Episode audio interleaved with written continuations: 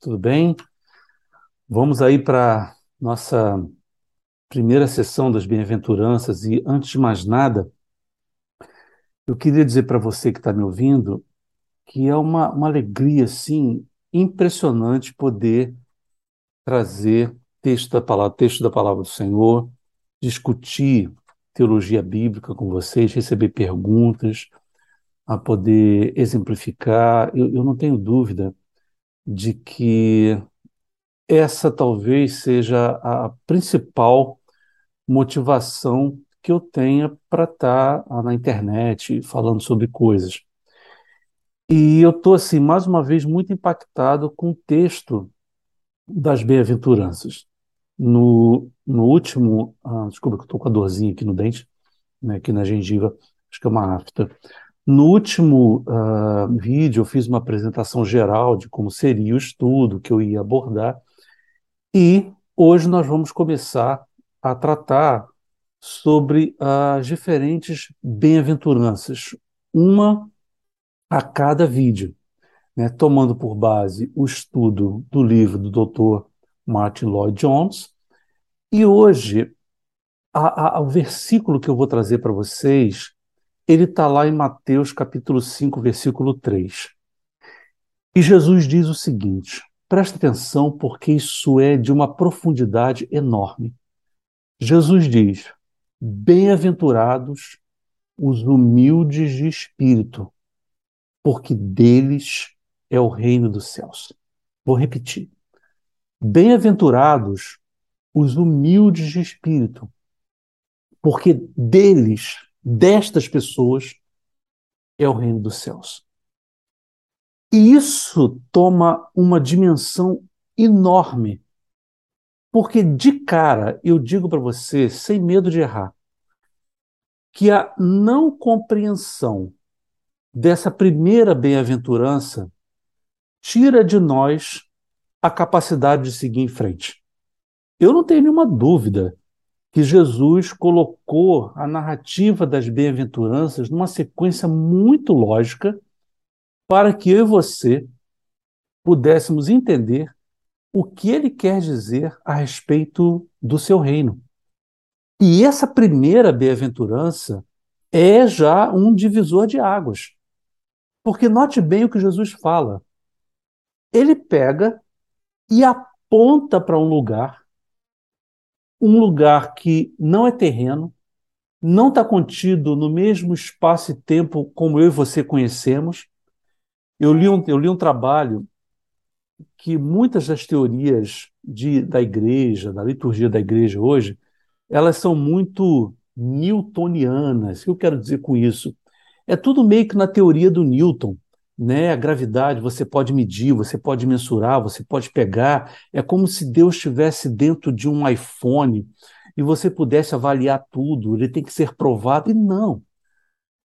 Uh, esse mesmo estudo dizia que a essência de Deus está mais para a física quântica do que para a teoria de Newton, ou seja, tudo em movimento. Jesus, ele não está presente no espaço e tempo da mesma maneira que você conhecemos. Mas o Senhor vem e fala que ele aponta para um lugar que ele chama de reino dos céus, e ele diz que há um reino, há uma instância, há um local, há um tempo que virá um dia que haverá de ser conhecido e que isso se chama reino dos céus.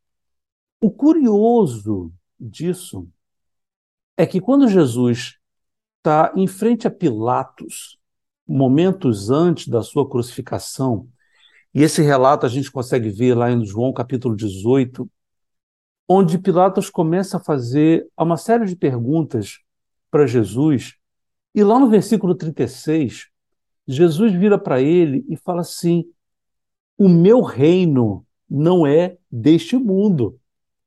E claramente Jesus está apontando para Pilatos, lá em João capítulo 18, me, o mesmo local, a mesma instância em que ele aponta aqui no Sermão do Monte, em Mateus capítulo 5, o reino dos céus.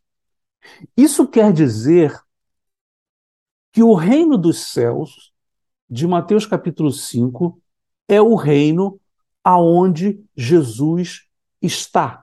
É o reino dele, é onde ele é o Senhor absoluto. Então ele diz que há um reino chamado dos céus, e esse reino é o dele. E olha, eu não sei quanto a você, mas eu não imagino lugar melhor para se estar do que no reino que pertence a Ele. É com Ele que eu quero estar. É com Ele que eu quero passar o resto da minha vida. É com Ele que eu quero passar a minha eternidade. E se o reino dos céus é dele, o meu reino não é desse mundo. Se esse é o reino dos céus, é lá que eu quero estar. É com Ele que eu quero estar. É perto dele que eu quero viver nesse momento e na minha eternidade.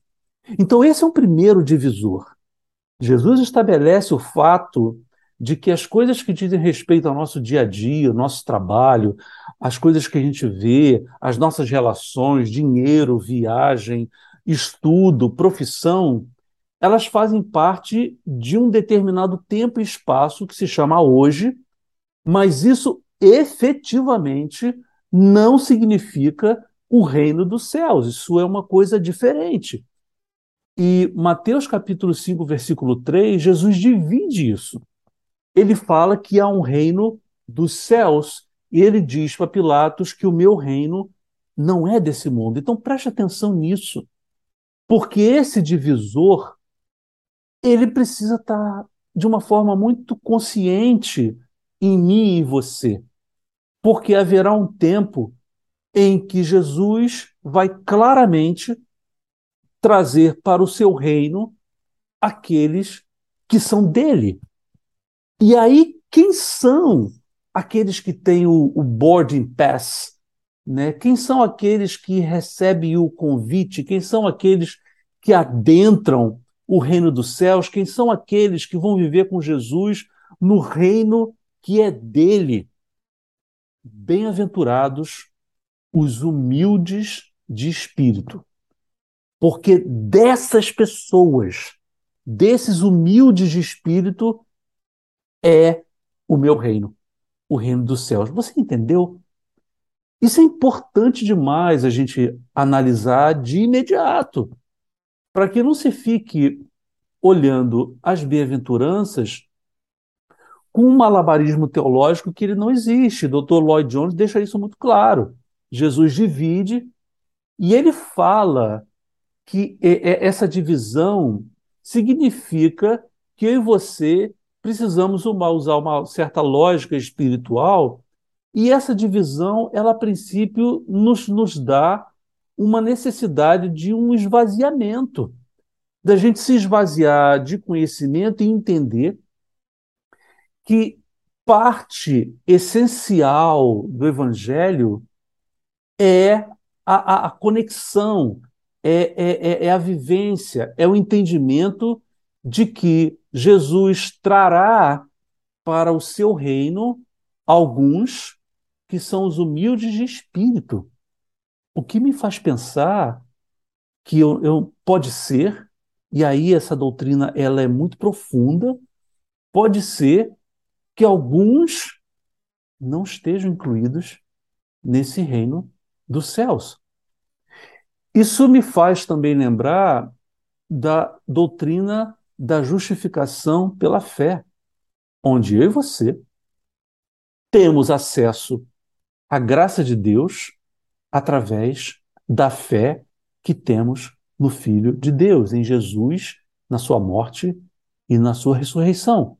O que de imediato afasta, esse versículo afasta, qualquer possibilidade de que eu e você possamos fazer alguma coisa para alcançar esse reino dos céus que é dele por nós mesmos.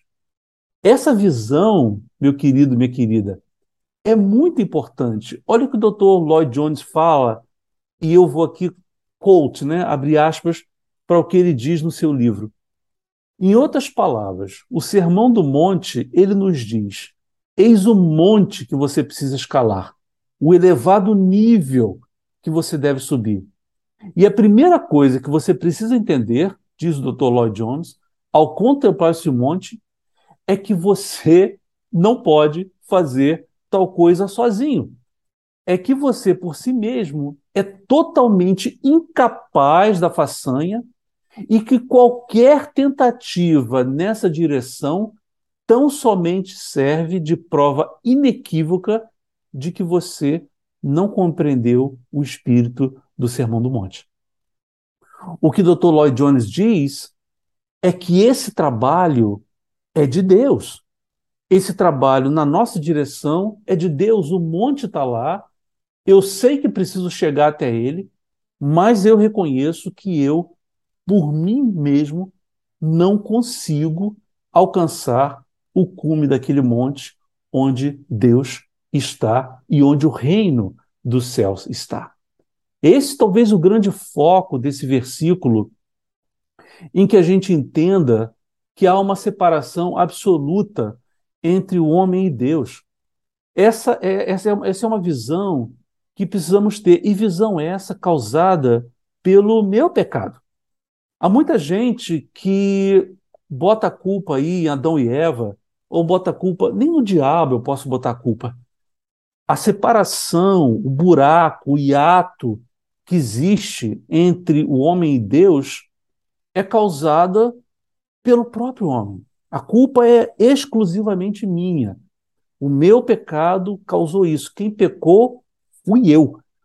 Em função disso é que houve esse espaço, esse ato entre o homem e Deus, entre Flávios e o reino dos céus.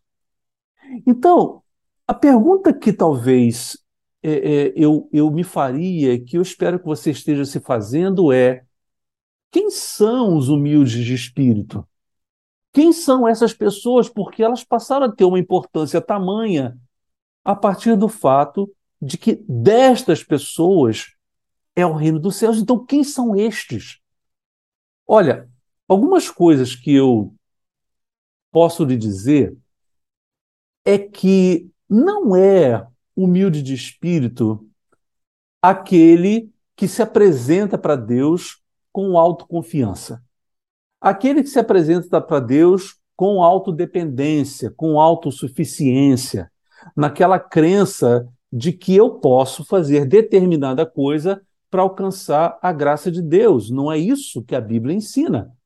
A Bíblia ensina que há um espaço, a Bíblia ensina que há um hiato mas esse ato ele não é não é fechado, essa ponte não é construída por mim.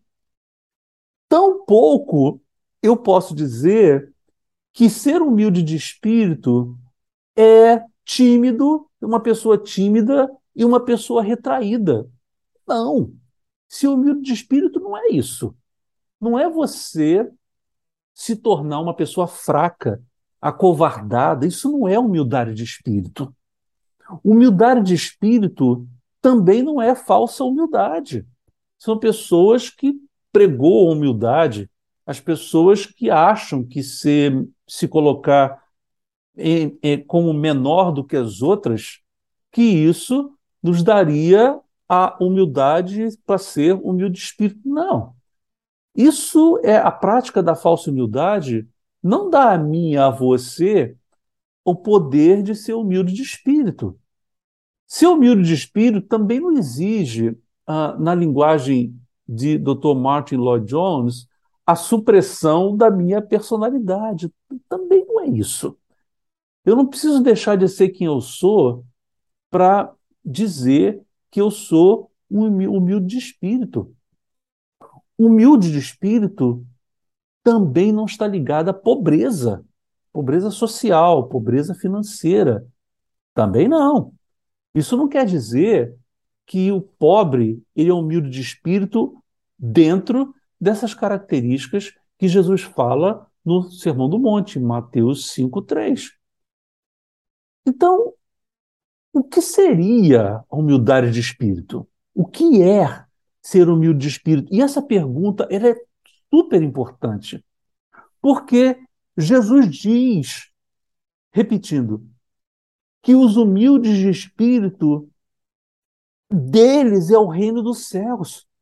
Ou seja, eu preciso compreender o que é ser humilde de espírito, porque se eu não compreender, eu não vou entender ou não vou conseguir entrar no reino dos céus, que Jesus fala que é o meu reino, que é onde eu quero estar. Então eu preciso entender isso. E aí é que humildade de espírito, na minha visão, ela, é, ela, ela se exemplifica num texto bíblico, bíblico que é, é fantástico. E eu não sei se você já leu, você que é cristão, certamente já, já conhece esse texto, mas Jesus começa o seu ministério e ele chega até a aldeia onde mora Pedro, São Pedro, futuro apóstolo Pedro. E aí Pedro passou a noite inteira pescando. Não pegou nada. E volta. E aí Jesus está na praia. Então Jesus vira para ele e fala assim: Vamos voltar. Vamos voltar e você vai jogar a rede aonde eu te disser para fazer. Eu acho, daqui na minha conjectura, que Pedro deu uma olhada para ele, assim, quem é esse cara? Acho que eu ouvi falar dele, que meu irmão André e tal vinha aí, etc. Mas quem é? Pescador que sou eu, mano. Mas eu vou pagar para ver. E Pedro faz o que Jesus está dizendo. Bota Jesus no barco, voltam para o mar, e Jesus então manda Pedro lançar a rede à direita do barco. E Pedro assim o faz. E a pesca é maravilhosa, eles têm que chamar um outro barco para carregar aquele monte de peixe, traz de peixe, rede e peixe, aquela coisa maravilhosa em que Pedro olha para aquilo e ele não tem dúvida alguma de que ele está diante de um milagre. Voltam para a praia e aí Pedro olha para Jesus e diz para ele, isso está em Lucas capítulo 5, versículo 8. Pedro vira para Jesus e fala: Senhor, retira-te de mim, porque sou pecador. Naquele momento, o que Pedro está mostrando para mim e para você é que ele entende exatamente que diante dele estava o homem de Deus. Diante dele estava o próprio Deus. Diante de dele estava alguém que ele só ouvia falar que estaria num reino acima no monte. E ele olha para si e ele vê que ele não tem absolutamente nenhuma condição de estar junto daquele homem. Não há nada que Pedro possa fazer que possa trazê-lo para junto desse homem. Então a reação dele é natural. Ele olha e fala assim: retira-te de mim, porque eu sou pecador. Ou seja, humilde de espírito, na visão bíblica, na visão do Dr. Martin Lloyd Jones, é aquele que entende, é aquele que reconhece, é aquele que vê que há esse espaço e que ele, por si só, nada pode fazer para alcançar o cume do monte. Absolutamente nada. Não há nada que ele possa, não possa acender velas, não possa dar dinheiro, não possa caminhar 200 milhas de joelho, nada, absolutamente nada que ele possa fazer para que ele alcance o cume do monte onde Deus está, o reino dos céus, e que ele possa estar junto dele. Nada. Então, esse é o primeiro aspecto do humilde de espírito. Mas há outro. O segundo aspecto do humilde de espírito é, aquele, é aquela pessoa que, em primeiro lugar, ele reconhece o que Pedro reconheceu. Mas ele também ele aceita aquilo que Deus tem para lhe dar de graça. E aí entra em cena, meu querido, minha querida, o versículo, talvez o versículo mais famoso da Escritura, ou um deles, que é João 3, capítulo 16, que fala porque Deus amou o mundo de tal maneira que deu seu Filho unigênito para que todo aquele que nele creia não pereça, mas tenha vida eterna. O humilde de espírito é aquele que olha, reconhece o espaço, mas ele aceita dentro do seu coração a graça de graça. Ele aceita o convite de Deus, que está lá no Evangelho de Mateus. Vinde a mim, todos vós que estáis cansados e sobrecarregados, e eu vos aliviarei. Ele aceita o convite de Deus. Ele aceita o convite de Jesus. Ele simplesmente para, cessa a luta para tentar acessar o monte, se rende àquilo que Jesus é, se rende à sua glória, se rende à sua, ao seu reinado e diz: Eis-me aqui. E aceita a graça de Deus na sua vida. Então, o que Jesus está dizendo é que o reino dos céus ele é daqueles que sabem que há esse espaço entre o homem e Deus, mas que também sabem que Deus, unicamente Deus, é capaz de cobrir esse espaço. E cobrir esse espaço como? Através da sua graça, através do seu amor, através da aceitação da sua morte, da sua ressurreição e da promessa de que um dia ele voltará para nos resgatar. Bem-aventurados os humildes de espírito, porque deles, dessas pessoas, dos humildes de espírito, é o reino dos céus. Um grande abraço para você, fique com essa meditação, espero que ela seja útil na sua vida e desejo que você tenha paz. Em nome do Pai, do Filho e do Espírito Santo. Até o próximo versículo. Fique com Deus. Tchau, tchau.